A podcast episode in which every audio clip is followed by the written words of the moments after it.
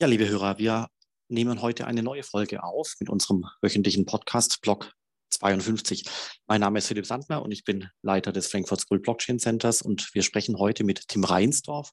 Er ist Gründer und Geschäftsführer von Particular. Das ist eine Firma im Bereich ReFi. Da geht es darum, dass dort CO2 auf Blockchain-Basis, also in tokenisierter Form, aber auch andere ESG-Tokens letztendlich kategorisiert werden, analysiert werden und in eine Datenbank überführt werden. Warum macht es Sinn? Weil eben schon zig solche Tokens, also Carbon Credits in tokenisierter Form existieren und es wären täglich mehr.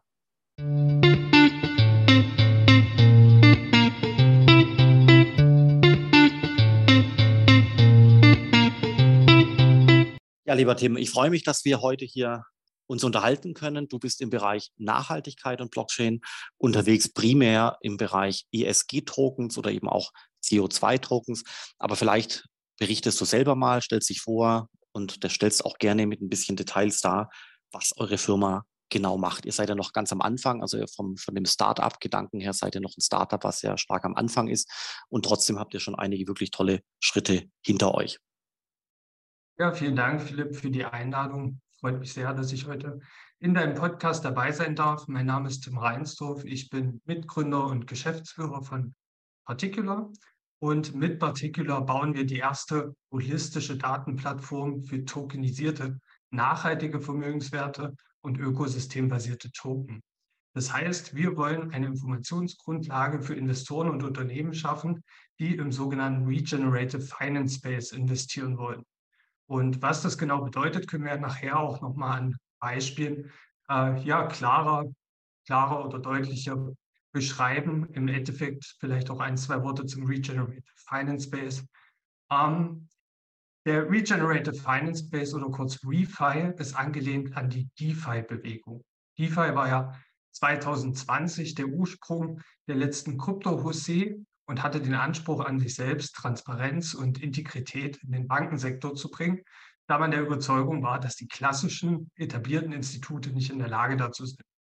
Und ReFi ist die Antwort darauf oder das Pendant in Bezug auf ja, die Modifizierung von Volkswirtschaften dahingehend ja, integrativer und nachhaltiger zu wirtschaften.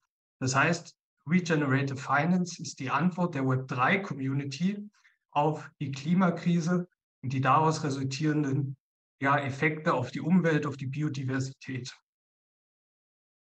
Okay, also das klingt auf alle Fälle schon mal sehr spannend. Welche, welche Rolle nimmt dort dieser Bereich CO2 oder Carbon ein? Ist das ein großer Bereich innerhalb des ReFi-Bereichs? Und vielleicht noch eine zweite Frage, äh, Tim. Warum heißt es ReFi und nicht ESG?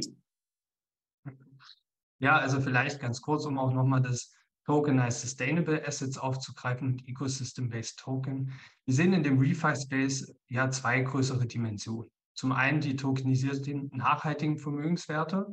Da gehören beispielsweise Beteiligungen an Impact-Fonds dazu, die auf der Blockchain repräsentiert werden, aber auch Beteiligungen an ehemals illiquiden ja, Vermögensanlagen wie beispielsweise Wäldern oder Projektfinanzierung für Solarparks oder Windkraftanlagen.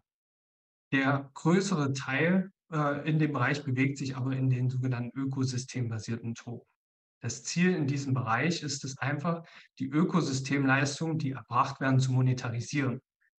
Wir kennen das aus dem klassischen Markt, aus dem Bereich CO2-Zertifikate.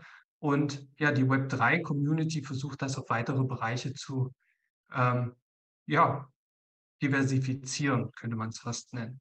Im Endeffekt geht es darum, auch unter anderem die Leistung von Tieren, die Leistung von Wäldern weitergehend für Projektfinanzierung zu nutzen, beispielsweise durch die Ausgabe von Wasserzertifikaten oder eben den genannten CO2-Zertifikaten.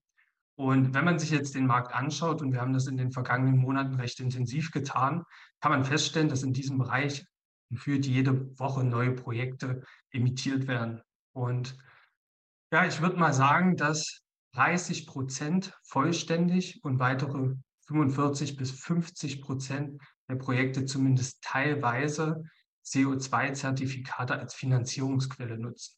Das ist einfach dem Umstand geschuldet, dass es natürlich einerseits das leichteste, andererseits aber natürlich auch das ähm, ja bestverfügbarste und quantifizierbarste Mittel für eine solche Projektfinanzierung ist.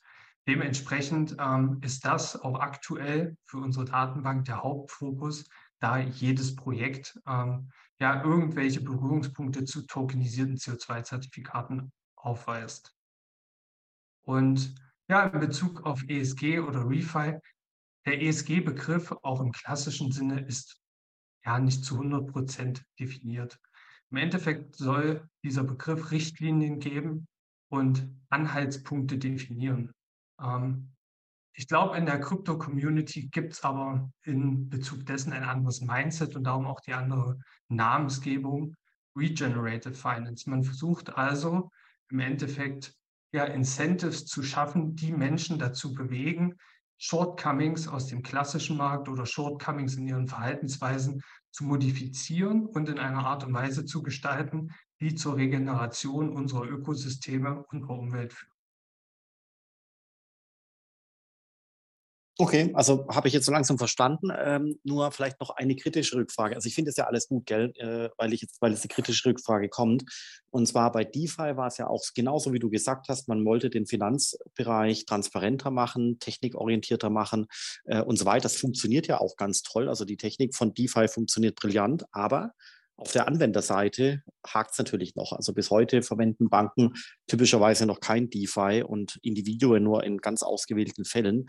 Klar, es gibt ein riesengroßes Transaktionsvolumen, das aber meistens quasi so ein bisschen ähm, ja, eigener Krypto-Traffic, äh, der hier quasi passiert. Bei der Refi-Thematik ist es doch meines Erachtens ähnlich. Man kommt von der Angebotsseite, es gibt alle möglichen Möglichkeiten mit äh, ESG-Tokens, Carbon-Tokens und so weiter zu hantieren. Aber und, und es ist auch brillant und es macht auch Sinn und ich glaube auch, dass es kommen wird. Aber wer wendet es denn heute tatsächlich schon an? Also wirklich auf der Anwenderseite? Das ist eine interessante Frage, die auch im Zusammenhang mit Institutional Adoption steht. Ja, und ich glaube, wir haben in den letzten Jahren, auch wenn du DeFi ansprichst, ähm, immer wieder gesehen, ist immer wieder der Punkt, wo die Leute gesagt haben, das leuchtet doch total ein, liebe Banken, macht das mal. Ich glaube, das hat schon bei Bitcoin angefangen. Ja, bietet doch mal Bitcoin an, macht das doch mal. Ähm, im Endeffekt hat es immer gehakt und so richtig hat es nie funktioniert. Ja, wie erkläre ich mir das? Ähm, vielleicht auch, was sind die, die Unterschiede jetzt beispielsweise zu tokenisierten CO2-Zertifikaten? In Bezug auf Finanzinstrumente haben wir einen funktionierenden Markt.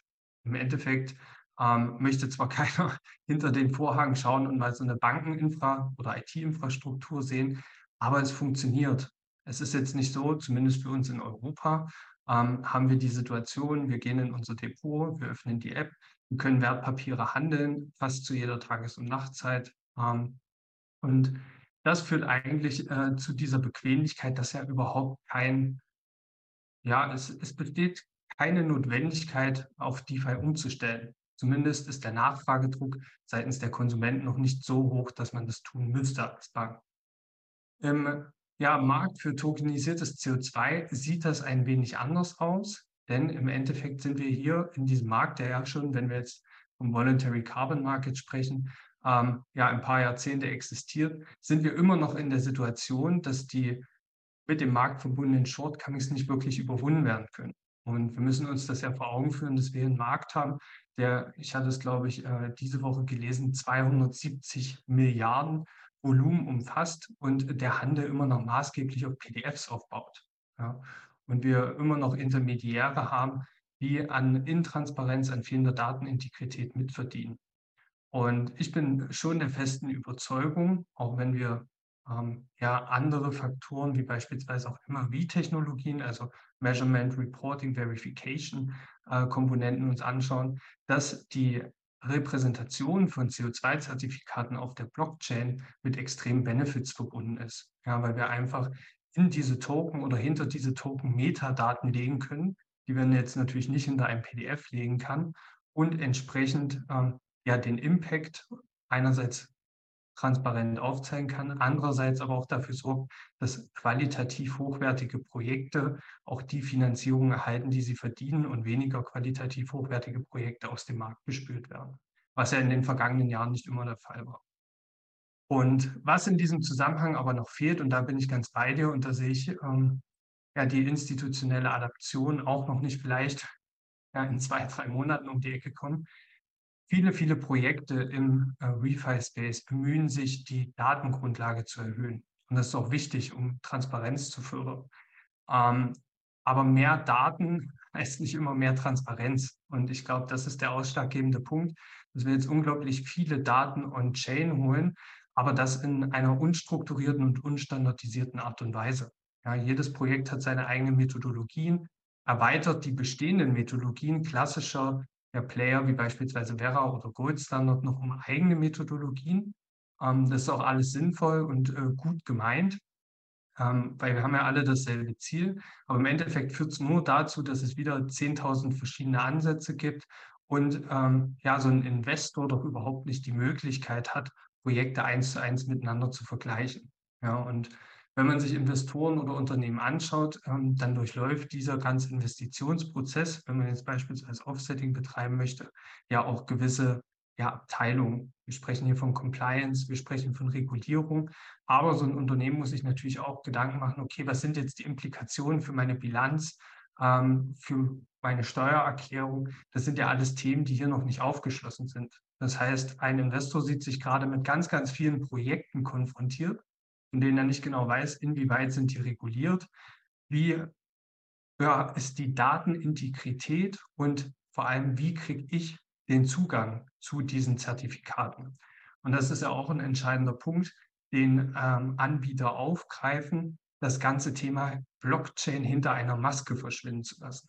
Ja, also wenn wir eine E-Mail schreiben, müssen wir ja auch nicht genau wissen, okay, wie funktioniert jetzt HTML, sondern wir gehen einfach zu Google, äh, machen das Chatfenster auf und Tippsen los.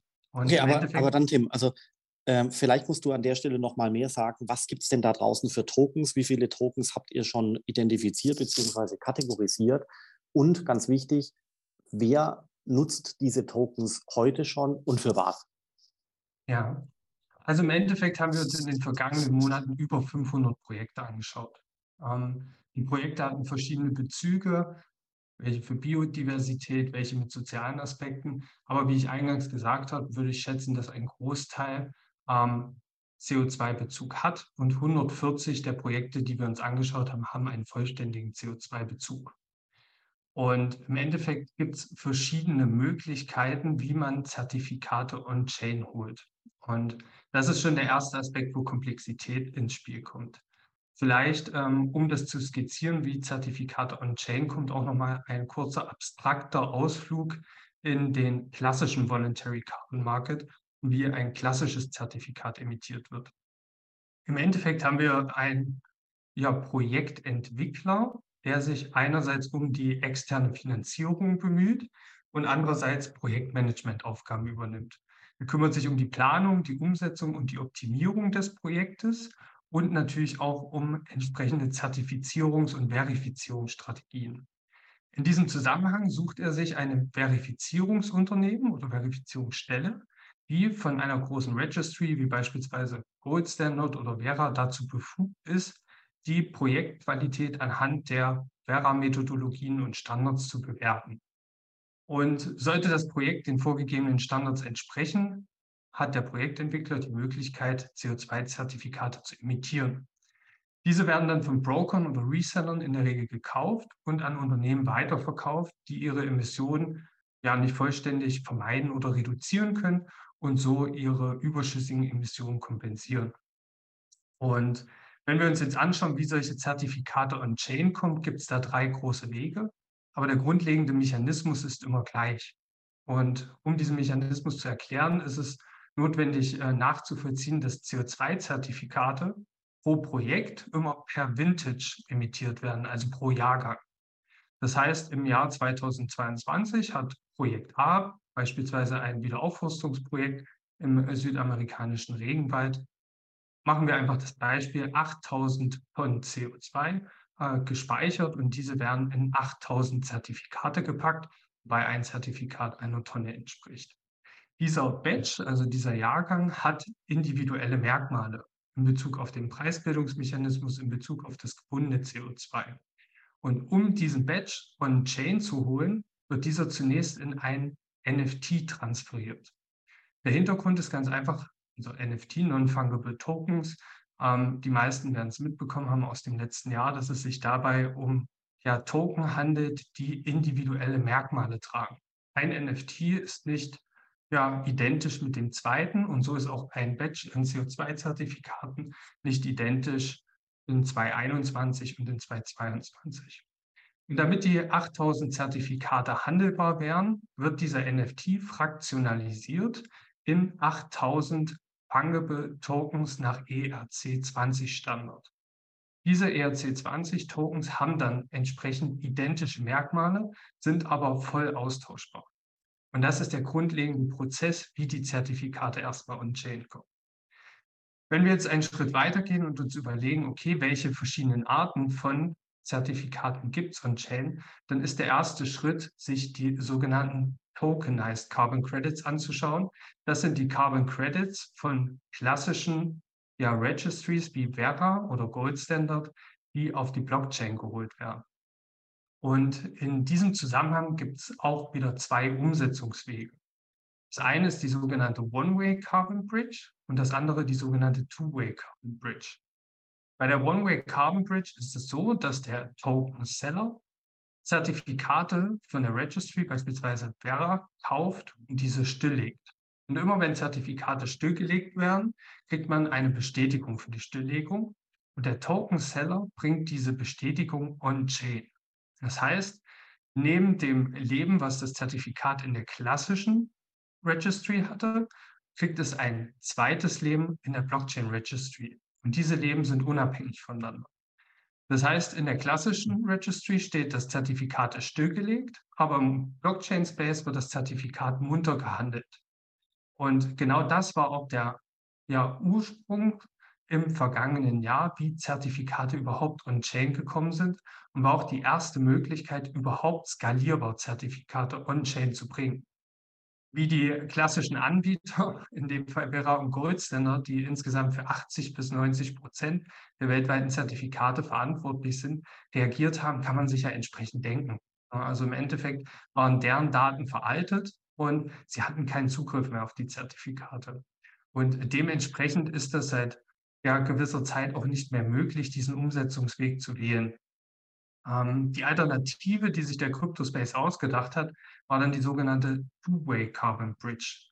Das heißt, die Blockchain Registry wird synchron gehalten mit der klassischen Registry. Und die Zertifikate haben in beiden Registries denselben Status. Das ist grundlegend äh, ja eine Möglichkeit, die Shortcomings der One-Way Carbon Bridge zu überwinden. Aber jeder, der schon mal versucht hat, zwei Datenbanken synchron zu halten, wird feststellen, dass es auch mit vielen ja, Hindernissen, mit viel Aufwand verbunden ist und auch keine langfristige Möglichkeit ist. Und dementsprechend wird auch gerade diskutiert, und das ist der interessante Punkt, wo wir auch nochmal auf Institutional Adoption zurückkommen, ob die großen beiden Registries, Vera und Gold Standard, ihre Zertifikate schon im Primärhandel auf der Blockchain abbilden. Und in diesem Zusammenhang gab es jetzt in den vergangenen Monaten ja mehrere Arbeitsgruppen, die sich damit beschäftigt haben. Ähm, und im Endeffekt muss man, das jetzt aber meine persönliche Einschätzung, ähm, sagen, dass ich in der kurzen oder mittleren Frist einfach auf Grundlage des fehlenden technischen Know-hows, der fehlenden IT-Infrastruktur nicht überzeugt bin, dass ähm, solche CO2-Zertifikate direkt von den klassischen Registries on-chain kommen, aber dass das langfristig natürlich eine Möglichkeit ist. Und dann haben wir natürlich auch einen ganz anderen Hebel im Markt. Wenn man sich jetzt vorstellt, dass 80 bis 90 Prozent ähm, schon nach Emission on-chain sind. Das ist der eine Umsetzungsweg, um klassische Zertifikate on-chain zu bringen. Das kann man einerseits für Spot-Zertifikate machen, also Zertifikate, die sofort ausgegeben werden, oder auch für sogenannte Forward Credits. Das sind Zertifikate, die beispielsweise aus ähm, ja, Wiederaufforstungsprojekten entstehen, wo wir die Situation haben, dass wir pflanzen jetzt einen Wald das Projekt muss finanziert werden. Das heißt, ein Unternehmen muss sich bereit erklären, die Finanzierung zu übernehmen, aber hat ja noch gar keinen Impact in Form von CO2-Zertifikaten. Das heißt, es wird in, ja, eine Vereinbarung getroffen, dass das finanzierende Unternehmen Zugriffsrechte auf später zu emittierende Zertifikate bekommt. So kriegt der Projektentwickler seine Finanzierung und das entsprechende Unternehmen günstige CO2-Zertifikate in der Zukunft. Das ist der Weg für klassische Zertifikate. Ähm, Im Endeffekt dauert das natürlich aber unglaublich lang, insbesondere ehe jetzt ähm, klassische Registries sagen, okay, wir bringen die Sachen on-chain.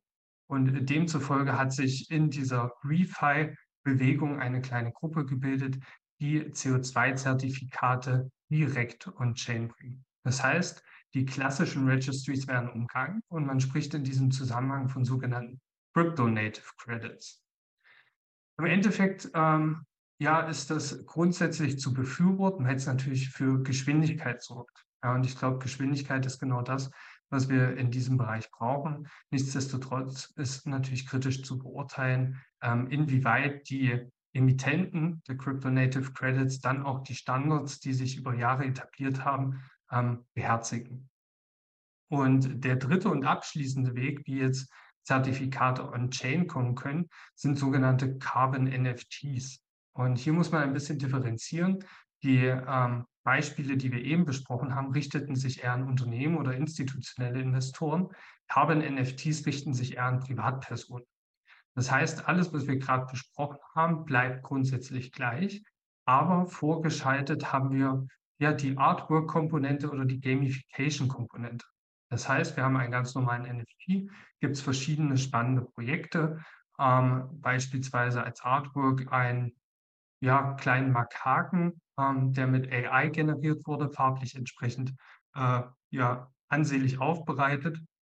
Und dieser NFT kommt mit dem Utility pro Monat ein CO2-Zertifikat zu generieren, sodass eine Privatperson ähm, und Halter des NFTs die Möglichkeit hat, ähm, seine oder ihre individuellen ja, Carbon Footprint äh, aufzusetzen. Okay, Tim, das war eine, eine, sehr gute Erklärung, wie quasi ein äh, Carbon Credit aus der alten Welt in die neue Welt, also auf Blockchain-Basis kommt, damit man es dort handeln kann, damit man es dort transferieren kann, dass man es theoretisch auch besichern kann, dass man es in Fonds zusammenbündeln kann und so weiter. Aber jetzt die alles entscheidende Frage, diese ganzen Tokens, die da quasi aus der alten Welt auf die Web3-Welt, auf die Blockchain äh, transferiert worden sind, wer wendet die heute schon ein? Und ich frage aus einem ganz bestimmten Grund. Unternehmen tun sich irre schwer, Wallets zu besitzen und zu managen. Warum? Weil das die Mitarbeiter in den Unternehmen natürlich noch nicht gelernt haben, weil das in den Arbeitsverträgen nicht drin ist, weil da Versicherungen dafür fehlen, weil die Prozesse fehlen und ähnliches.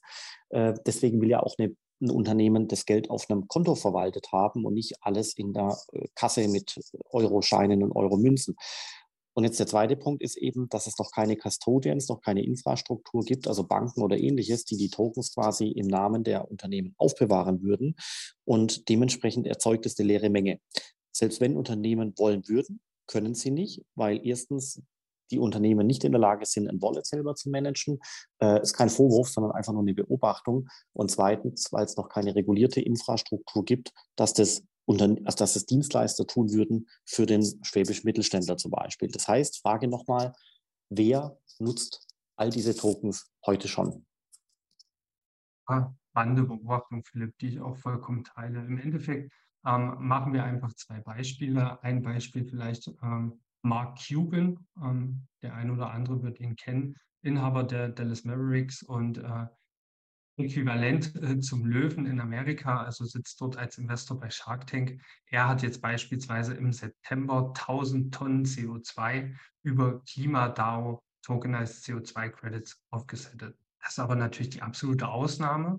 Und ähm, ich teile die Beobachtung, da die größeren Käufe sich vorrangig im Web3-Space abspielen. Im Endeffekt beispielsweise auch Polygon hat äh, gemeinsam mit KlimaDAO glaube, 20 Millionen Euro investiert, beziehungsweise Dollar, ähm, um ihren historischen Footprint aufzusetzen. Das sind natürlich alles Themen, die sich in dem Ökosystem abspielen. Und ähm, ich glaube, die ersten Fühler werden ausgestreckt. Ich hatte mich ähm, neulich mal mit einem ja, Fondsmanager ausgetauscht für, für, ein großes, äh, für einen großen Asset Manager hier in Deutschland, der plant, ähm, ja seine Emissionen, die er mit seinem Impact-Fonds, den er gerade in Auflage ist, ähm, über CO2-Zertifikate in tokenisierter Form aufzusetzen. Aber ehrlicherweise ist das natürlich. Ja, das ist ja genau der Punkt, Tim. Weißt du, er plant das, weißt du, er plant es. Und ich höre jetzt die letzten fünf Jahre, auch damals gab es doch gar kein Refi, da wird alles Mögliche geplant. Aber wenn die Unternehmen fünf Schritte weitergekommen sind, merken sie, Sie können das nicht. Es gibt keine Dienstleister, die es könnten und die Unternehmen selber können es operativ nicht selber machen. Das heißt, ja, sie planen es, aber der Plan führt dann zum Ergebnis, dass es nicht funktioniert. Das ist meine Beobachtung seit fünf Jahren. Das ist alles überhaupt gar kein Problem, weil du hast selber gerade ein perfektes Beispiel genannt, nämlich Blockchain. Firmen, die schon auf Blockchain-Basis laufen, ja, zum Beispiel Netzwerke wie Polygon oder ähnliches, ja, die können sich theoretisch äh, alle offsetten. Aber die Off-Chain-Welt, also die schwäbische Mittelständler, wie der jetzt quasi CO2-Credits in tokenisierter Form ähm, direkt als Token nutzen möchte, um sich aufzusetzen, also das habe ich noch nicht verstanden. Das mit Polygon macht Sinn, das finde ich gut, aber den schwäbischen Mittelständler jetzt quasi an die Tokens dran zu äh, bringen, das habe ich noch nicht verstanden. Ich glaube, äh, also ich bin da, bin da vollkommen bei dir. Der schwäbische Mittelständler, der wird da seine Probleme haben. Einerseits natürlich äh, erstmal äh, ein Wallet aufzusetzen, andererseits für sich selbst auch zu entscheiden, okay, welchen Token aus den ähm, ja, Hunderten von Projekten möchte ich nutzen, um einen individuellen Footprint äh, aufzusetzen. Von daher würde ich auch mit Blick auf DeFi sagen, dass im nächsten Jahr das Thema vollkommen on-chain bleiben wird. Ja, also dass Ökosysteme, die bereits on-chain sind, diese Mechanismen nutzen werden, um Offsetting zu betreiben.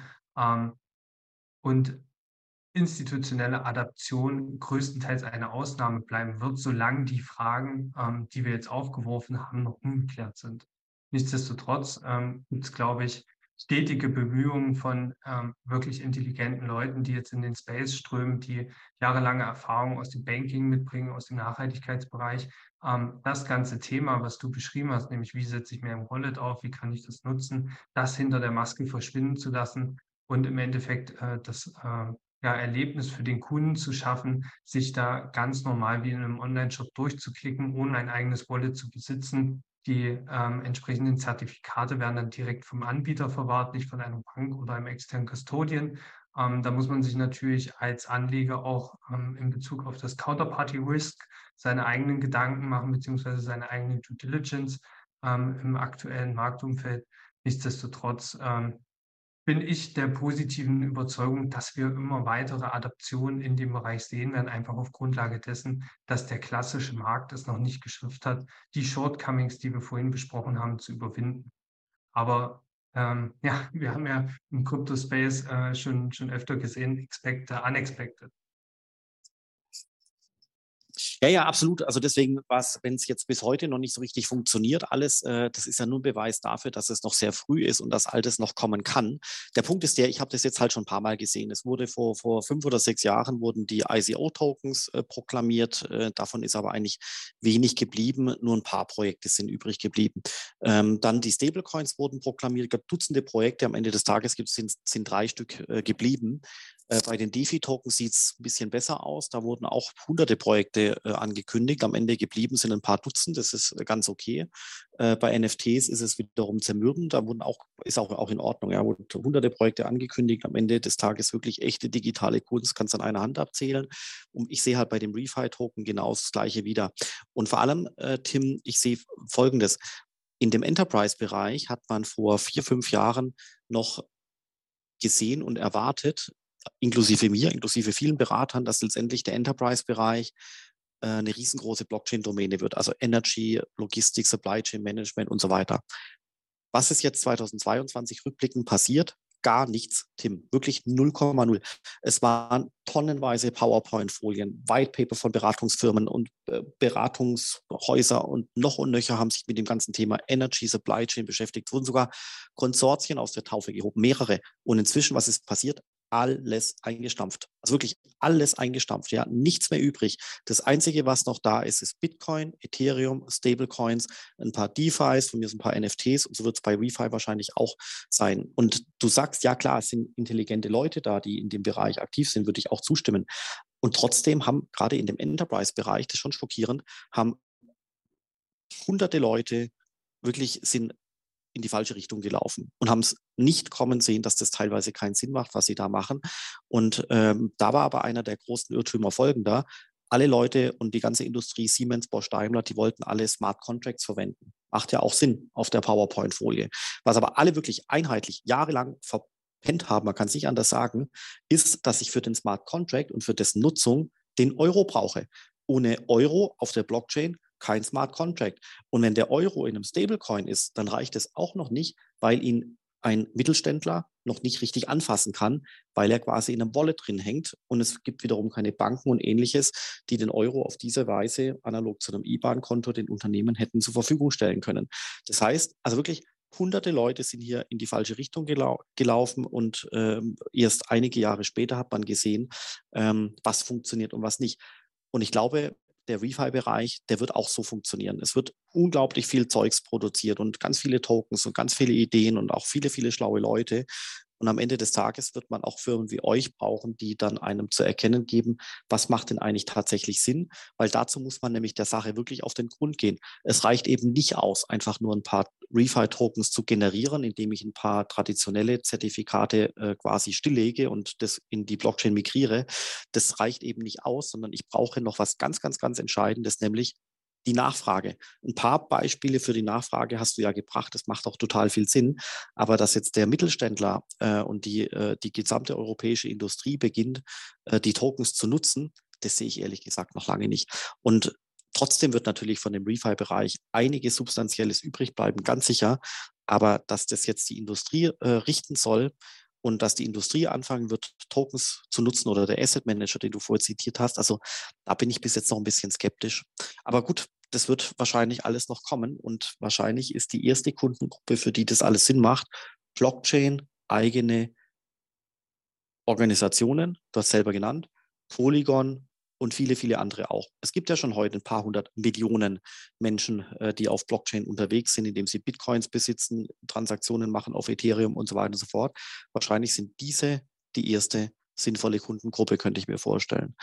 Siehst oder siehst du es nicht so schwarz wie ich? Ich meine, ich sehe es ja nicht schwarz. Ich, ich, ich versuche ja einfach nur mal an den Baum zu schütteln und dann fällt halt viel trockenes Laub runter und äh, ein paar Sachen bleiben noch am Baum hängen. Wie siehst du das, Tim? Ja, also ganz so schwarz würde ich das jetzt nicht skizzieren. Ähm, Im Endeffekt sind aber viele Punkte dabei, wo ich dir vollkommen zustimme. Ähm, ich glaube, in Bezug auf alle Prozesse und alle Phasen, die du äh, beschrieben hast, könnte man immer von einer kreativen Schöpfung sprechen. Und äh, der Markt tut dann sein Übriges, die Projekte, die nicht die Qualität haben, ähm, ja, die, die nicht die Nachfrage haben, natürlich aus dem Weg zu räumen. Nichtsdestotrotz gibt es ja Use Cases für die ganzen Themen. Ja, also wenn ich jetzt allein an das Thema Stablecoins in Bezug auf Financial Inclusion denke, ist das ein riesiges Thema und hat auch unglaublich Mehrwert geschaffen. Ähm, das dazu und genauso wird das im Refi-Bereich auch sein. Es wird Projekte geben und das sehen wir schon heute. Da ist keine Substanz dahinter. Ja, und ähm, es ist genau derselbe Prozess, wenn wir uns jetzt anschauen, okay, ähm, wir haben den 28.12., wir, wir gucken heute rein, alles klar, die Projekte, die wir uns angeschaut haben, die wir klassifiziert haben, die existieren noch. Dann wird es in vier Wochen so sein, dass einige Websites nicht mehr funktionieren, wir aber gleichzeitig wieder auf die Suche gehen können nach anderen Anbietern, die sich dem Thema widmen. Und ähm, ich glaube, dieses ganze Thema rund um Nachfragesog aus der klassischen Industrie entsteht ja auch immer nur durch Druck von Konsumenten. Ich glaube, Konsumenten werden sich gewisser Nachhaltigkeitsaspekte bewusst und wir haben es auch letztes Jahr im NFT-Hype gesehen. Äh, große Unternehmen sind auch bereit, den Schritt in die Web3-Umgebung zu tätigen, wenn der Konsument das entsprechend nachfragt. Inwieweit das jetzt natürlich mit ähm, Refi äh, und CO2-Token zusammenhängt, steht in der, in der Glaskugel. Ja, nichtsdestotrotz bin ich davon überzeugt, ähm, dass wir nächstes Jahr erste Projekte sehen werden. Und das ist ja das Schöne, dass jetzt viele Projekte auch Marktreife äh, erlangen, ja, dass viele Projekte umfangreiche Finanzierungsrunden bekommen, dass es VCs gibt, die sich rein auf das Thema Refi spezialisieren ähm, werden wir unglaublich tolle Projekte sehen, die alle ihre Daseinsberechtigung haben und die sich auch zum Großteil nicht an institutionelle Investoren oder Unternehmen richten, sondern unter anderem auch an Privatpersonen. Ja, was sehe ich in diesem Refi-Space neben CO2-Zertifikaten? Ähm, ich sehe ganz deutlich das Thema Spenden, ja, also Donations. Ähm, da hat jetzt äh, die WWF im vergangenen Jahr den Aufschlag gemacht mit ihrer NFT-Kollektion der Non-Fungible Animals. Ähm, in der Kollektion ging es grundsätzlich darum, zehn bedrohte Tierarten abzubilden. Und man hat genau so viele NFTs emittiert, wie es ähm, ja Tiere noch gab von der jeweiligen Gattung. Also es gibt, glaube ich, noch rund 600 Amur-Tiger ähm, weltweit und dementsprechend gab es auch 600 NFTs von Amur-Tigern in dieser Kollektion. Die Einnahmen aus der, ja, aus der Kollektion, die generiert wurden, kamen dann wie eine Spende über UNICEF oder über den WWF direkt den Tieren zugute. Und das sind natürlich Anwendungsfälle, wo ich sage, okay, hier werden Privatpersonen incentiviert, ähm, ja, teilzuhaben an dem Schutz von Biodiversität und dem Erhalt von Klima. Und ich glaube, das ist ein entscheidender Punkt, denn welche Möglichkeiten habe ich denn heute als Konsument, mich aktiv für ja, Biodiversität, den Erhalt von Ökosystemen einzusetzen? Im Endeffekt gar keinen. Ja, ich kann vielleicht auf die Straße gehen, kann hoffen, dass es jemand anders richtet, aber das wird niemand tun. Ja, und ich glaube schon, dass Refi für Privatkonsumenten ein unglaubliches Tool sein kann, um ähm, ja selber Verantwortung zu übernehmen und selber ähm, einen Impact zu erzeugen. Ich glaube, das war ein, wunderbares Schlusswort, äh, Tim. Äh, ich sehe es im Großen und Ganzen ähnlich, gell? Also da, da wird schon einiges passieren. Manchmal äh, gibt es eben auf dem Weg der Innovation ein paar Irrläufer. Das lässt sich aber nicht vermeiden. Das ist auch ganz wichtig, ehrlich gesagt. Ich danke dir für das Gespräch. Ähm, wir sollten tatsächlich in einem halben Jahr oder in einem Jahr nochmal äh, ne, ein weiteres Interview machen, um dann einfach anzuschauen, was ist denn in diesem Refi ESG CO2 Bereich passiert. Vielen Dank für das tolle Gespräch und ich wünsche dann dir, lieber Tim, noch einen wunderbaren Tag. Ja, vielen Dank, Philipp, dir auch.